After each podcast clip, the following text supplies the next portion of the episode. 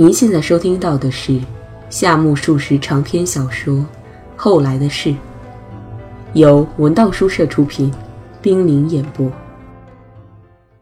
后来的事》第八集。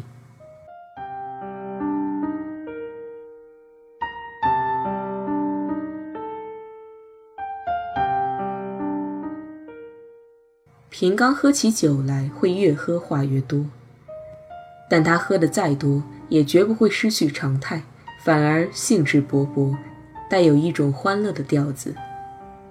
在这种情况下，他比一般的酒徒能言善辩，时而会提出比较正经的话题，同对方争论个不亦乐乎。戴柱记得很清楚，从前自己曾同平刚坐在成排的啤酒瓶的两侧争论不休。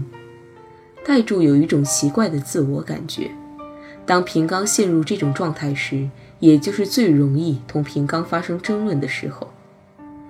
平刚还常常说到酒后吐真言，同彼时相比，现在两人之间的情谊是有相当距离了，而且双方心里都清楚，事实上很难找到什么办法来使这种距离缩小一些。在平刚到达东京的第二天。两个人分别了三年，第一次见面时，双方都发现互相之间已在不知不觉中疏远了。但是今天有点不一样了，随着酒意渐深，平刚表现出往日的情绪来，甚至连什么当前的经济问题、眼下的生活、生活带来的痛苦、不满以及心底里的不安，好像全都麻痹了，谈话出现了升华。我是失败了，但失败还得干。我打算继续干下去。看到我的失败，你在笑了。好，即使没笑，反正同笑是殊途同归的，所以大可不必咬文嚼字。你看，其实你是在笑了。你在笑我，那你自己呢？不是什么也没有干吗？你对世上的事一切照单全收，换句话说，你是个不会让自己的意志舒展的人。若说没有意志，那是谎言，因为毕竟是人嘛。而始终感到不满足，就是最好的说明。我呢，我要用我的意志来影响现实社会的发展。我一定要在这个现实社会中找到确凿是为我的意志所左右的产物，哪怕是一丁点儿，否则我就无法生活下去。我认为这就是我这个人存在的价值。你呢，只知道思索，正因为光思索，所以头脑里的世界同现实中的世界各自存在着。你忍受着这种极不调和的现象，无形中已是你的一大失败了，对不对？若问何以见得，你可以想想，我把那种不调和的现象披露出来，你却把它压在里面。正因为我把它披露在外，所以我真正失败的次数会减少些。但是现在我是受你笑话，我却不能笑你。哦不，尽管我很想笑你，但社会一定认为我是不能笑你的吧？哪里的话，你完全可以笑我的嘛。其实，在你笑我之前，我已经在笑我自己了。你这是谎话！喂，三千代，你说呢？三千代始终坐在一旁不吭声。这时，听丈夫突然要自己发表意见。便嫣然一笑，望了望呆住。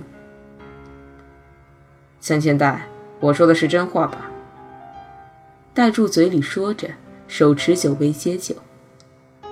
你是在撒谎，不管我妻子怎么替你辩护，你也是在撒谎。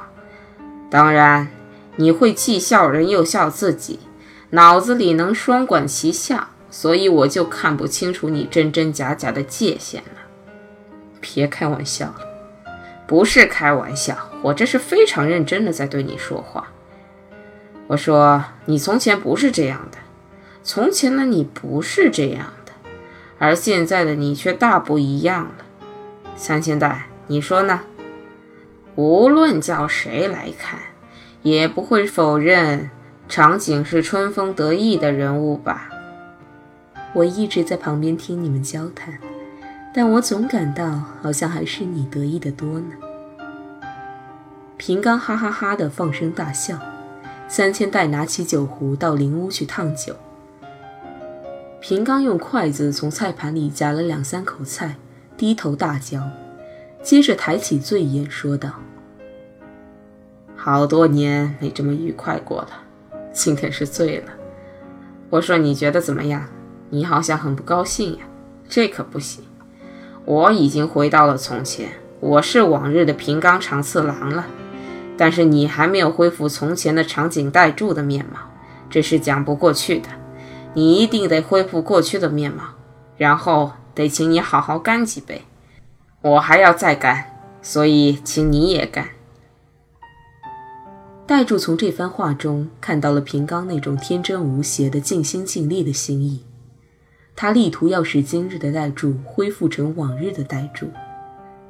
代柱见状。不由得感慨细致，但是与此同时，代柱又觉得这情形就好像硬要逼自己把前天吃过的面包还出来似的。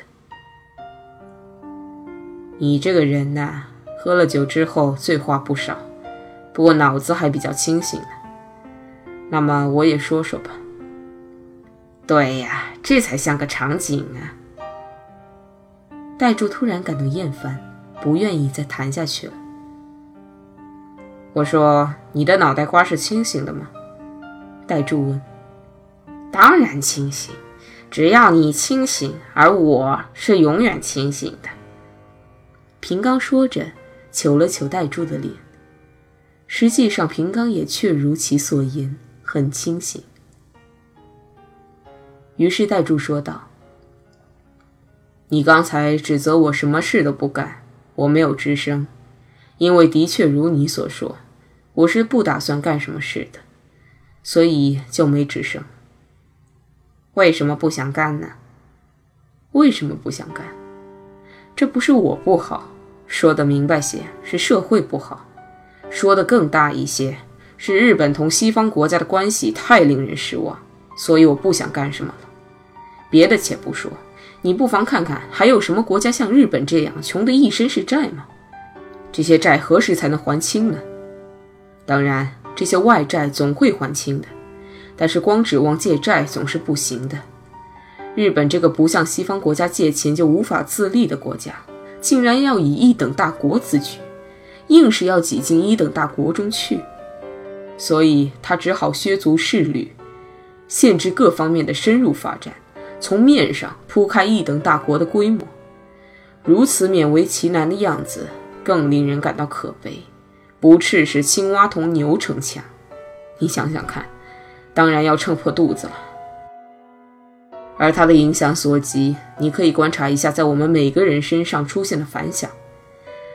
国民受着这种西方施加的压迫，便无暇用脑子，无法好好工作。教育上的愚民方针是国民目不暇顾的干活，导致了整体性的神经衰弱。你看看大家的言行，基本上是愚蠢的，除了自己的事以及自己眼前的事之外，脑子里什么也不想。因为劳顿使他们无法思想，精神困惫和身体衰弱不幸同时降临，而且道德的败坏也接踵而至，屏幕整个日本。能找到一寸见方的土地是沐浴在光明中的吗？真可谓暗无天日我置身其间，一个人再怎么想有所作为，又何济于事呢？我本来就是个懒汉。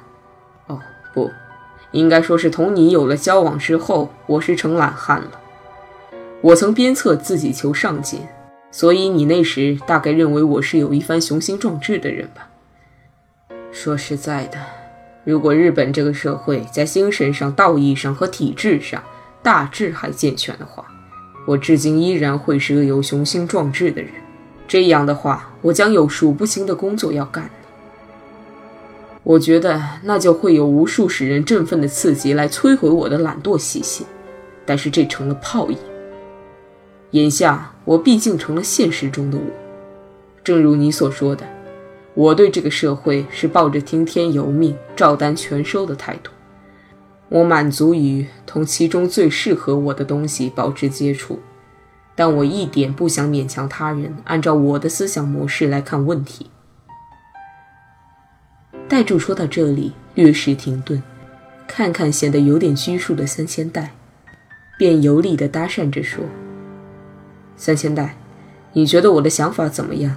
很逍遥自在吧？你赞成不赞成呢？”我觉得你这种不寻常的逍遥自在，带有厌世的成分，我不大懂。不过你说的有点不大实在呢。哦，哪一点呢？哪一点嘛？哎，我说你。三千代求着丈夫。平刚正把胳膊肘枕在大腿上，以掌撑合，默然无语。这时，他静静地把酒杯递到戴柱面前。戴柱也默默无言地领受了，三千代又斟上酒。戴柱拿起酒杯移进唇边，心里在想：没有必要再往下谈了。自己本来就无意要平刚按我戴柱的思想模式来考虑问题，今天到这儿来也不是为了听取平刚的观点的。戴柱一开始就觉察到，不管怎么说，命运使自己同平冈之间。产生了一条不可逾越的鸿沟，所以议论嘛，应该适可而止。戴柱试着把话题引到一般的社交方面来，好让三千代也发表发表意见。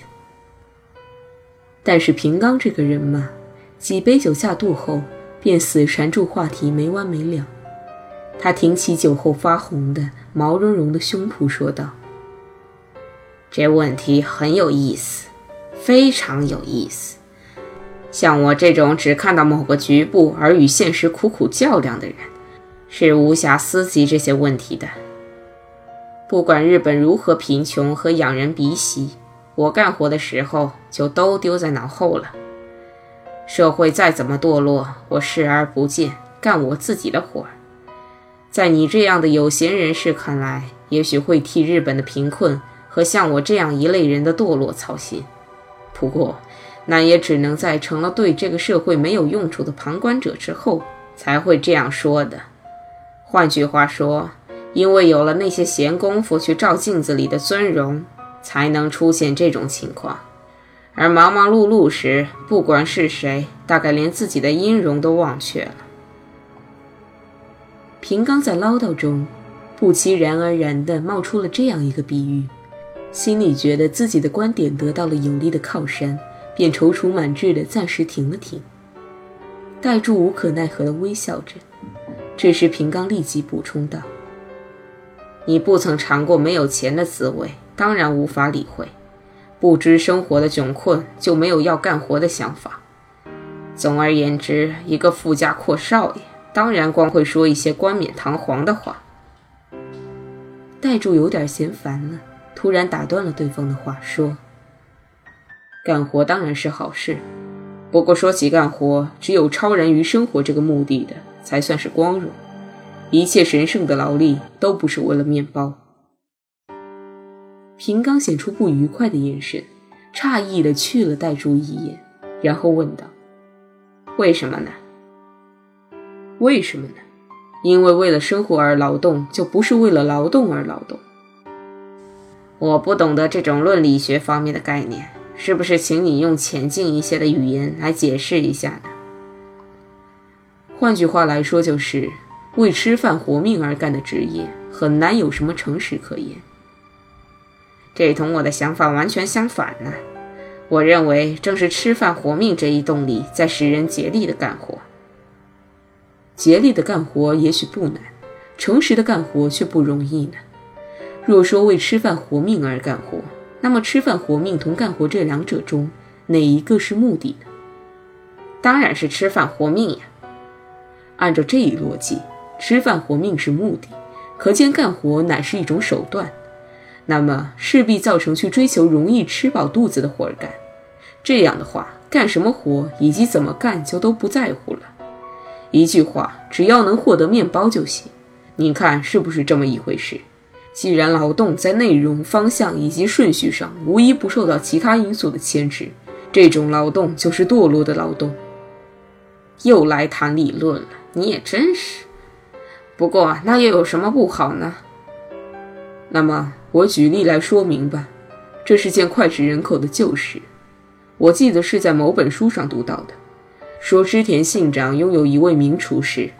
起初他尝了这位厨师做的菜，很不满意，把厨师大骂一通。厨师见自己拿出看家的好菜，竟受到主人生斥，后来便改做二三流的菜给主人吃，结果一直受到嘉奖。你瞧，这位厨师能够周全地为了自己吃饭活命而干活。要是从烹调技艺的本身来看问题，那么他这样干活不是相当不诚实的吗？他不是一个堕落的厨师吗？不过他不这么干就有被解雇的危险，这也是没有办法的事吧。所以呀，凡是不愁吃穿的人，若不是遇上个人感兴趣的事情，肯定不会认认真真的去干的。照这么说来，不是你那一类的人，就不可能有神圣的劳动可言了。那你更是责无旁贷了。嗯，三千代，你说呢？这倒是真的呢。我觉得话题又转回来了，所以不必再谈下去了。代柱说着，用手搔搔头，一场谈论终于至此结束。